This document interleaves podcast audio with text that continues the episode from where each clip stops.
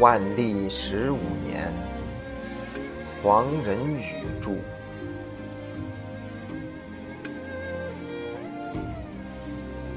戚继光出任冀州总兵不到三年，俺达就放弃了骚扰政策，立誓不再入犯，而且约束所有的部落，以作为接受津贴和护市的条件。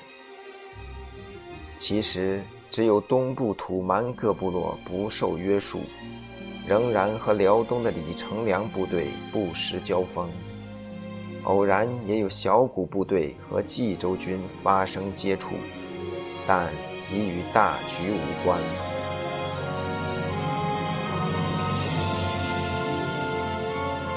安达虽称封贡，其和局能否持久，廷臣谁也没有把握。因之，此时仍有主战派，如谭伦，即主张积蓄力量。做大规模的主动出击，以彻底消灭蒙古人的攻击力量。这样大规模的总体行动，却需要举朝文武真正的协同一致，而且要承担可能发生的风险。因之，张居正就无异于采纳谭纶的建议。他给戚继光的信上说：“贼不得入，即为上功；蓟门无事。”则足下之事已毕。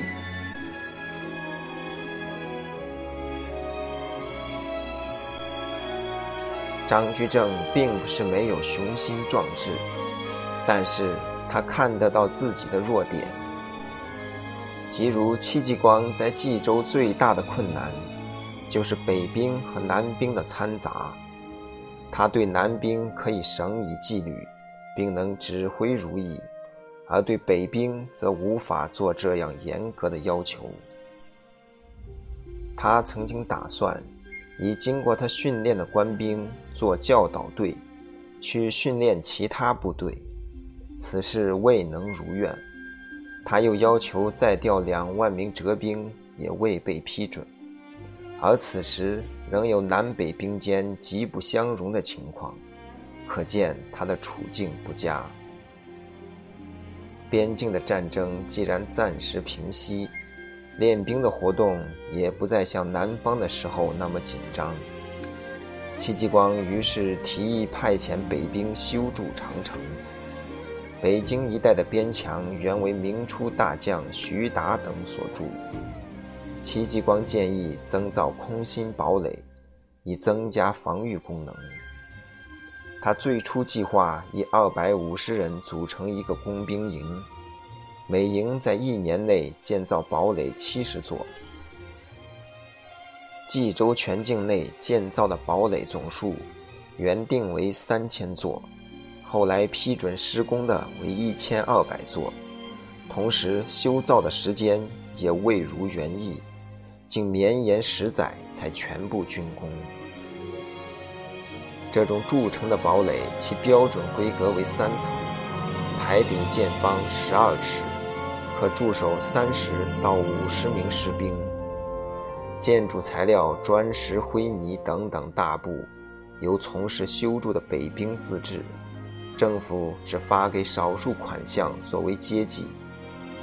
筑城以后，经常驻守的任务由南兵担任，北兵由于想象不足。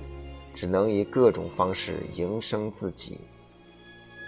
全部提案遭到北方军官强烈反对，只是由于张居正的全力支持，才开工修筑如意。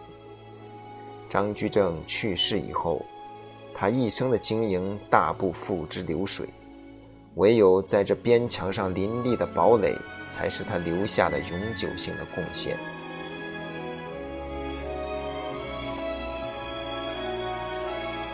这种营造和防御政策，把兵力分散配备在这样长的防御线上，归根结底仍由当时的供应制度所迫制。假使没有这种情形，而戚继光有选择的自由，他一定会毫不犹豫地采取攻势，创造流动性的战术。他在留下的诗文中曾再三表示过这种愿望。戚继光任冀州总兵前后达十五年，等于他前任十人任期的总和。他是一个不知疲倦的人，喜爱操练、阅兵、举行各种典礼和向部下训话。这些活动使他有机会在全军将士面前展示他体格强壮、动作敏捷。在对部下将领讲解各种近战武器的利弊时，他有一次当场命令一个下级军官用军刀对他做攻击，而他则持长枪防御。他经常巡视各部，一次驰马到长城以外二十里，周围没有一个侍卫。他还亲自盘着悬绳登上设在绝壁上的观察所。身为高级将领，还具备这样的体力和作风，足使他引以自豪。在繁忙的军务之中，他还抽空写作他的军事著作和诗文。他的第二部军事著作题为《练兵实记》，刊印于1571年。九年之后，又刊印了他的诗文集《直指堂集》。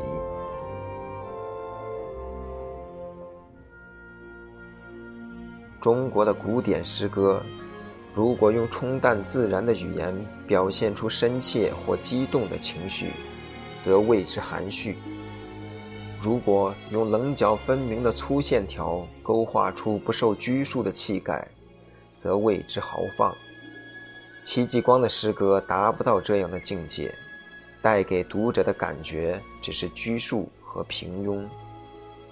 好在也没有人用上述的标准来权量诗人戚继光。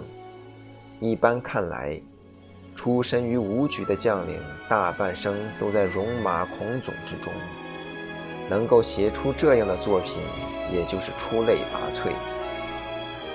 即在当代高级将领之中，除了少好读书的于大猷之外，戚继光的文章造诣已无与伦比。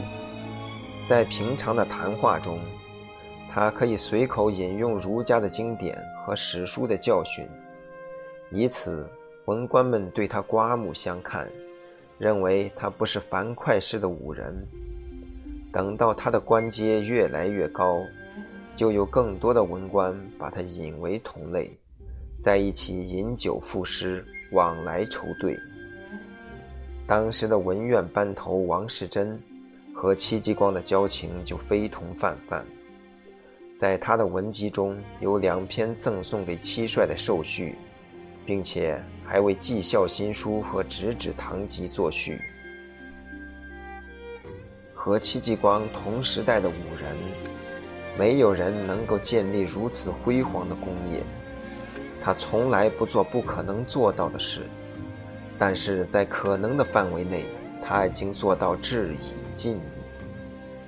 为此，他得到了武官所能得到的各种荣誉。即以官位而论，身居总兵也已登峰造极。因为本朝的成立不允许一个武人握有一省以上的兵权，即使再有升迁，也不过是增加官俸和官衔。如果说还有遗憾，乃是他没有被封为伯爵。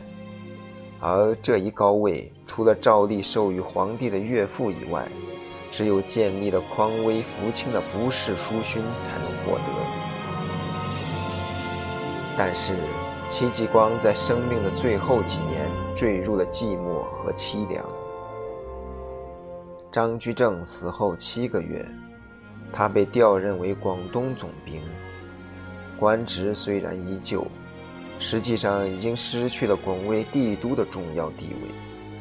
再过一年，清算张居正的运动达到最高潮，戚继光的精神更加消沉郁闷，于是呈请退休。可是当时的环境已经不允许他保持令名。据官方文件的记载，他和辽东总兵李成梁。同时，作为前首辅的党羽而被参合。万历皇帝原谅了李成梁，而把戚继光革职。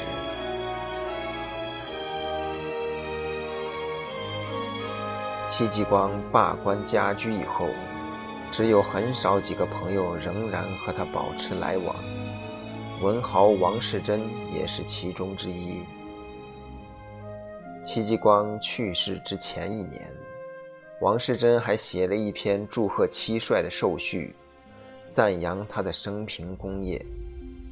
只是不久之后，王世贞所写的《张公居正传》涉及了他的好友戚继光时，则另有一番情调。这篇《张公居正传》是在《史记》中很值得注意的文章。它出于传主的童年，而兼为散文家的手笔，而且记录极为详尽，包括了很多传闻轶事。细微末节，当然文中也有对张居正的称誉，例如提到他知人善任，就举出了戚继光、李成梁之能够成为名将，就是因为得到了这位首辅的支持，才得以充分发挥他们的才略。可是传中重点则指张公虚伪矫饰而天性刻薄。而且作者也毫不隐瞒他和张居正个人之间的嫌隙。文章中叙述到自己的地方，不用第一人称，而直书王世贞。传记又说，张居正的去世原因是好色过度。兵部尚书谭纶曾把房中术传授给首辅，戚继光则用重金购买称为千金姬的美女。作为礼品奉进。这样一来，在冀州重整军备的这一番作为，似乎又和饮食男女的本能发生了关系。这一段无法考证的轶事，记录在这样一篇文辞华美的传记之内，成了一大公案，使以后写作戚继光传记的人都不知道应当如何处理。就只好装作没有看见。